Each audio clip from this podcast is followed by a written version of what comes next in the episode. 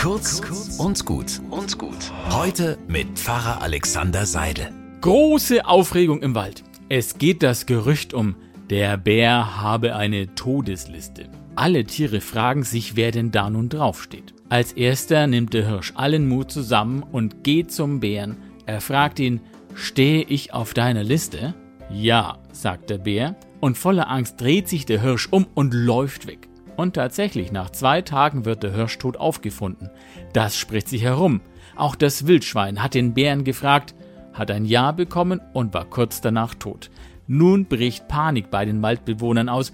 Nur das kleine Häschen traut sich nochmal zum Bären. Hey Bär, stehe ich auf deiner Liste? Ja, auch du stehst auf meiner Liste. Ähm, kannst du mich da streichen? Ja klar, kein Problem. Ade. Schönen Tag noch. Das ist eine selten komische Story, oder?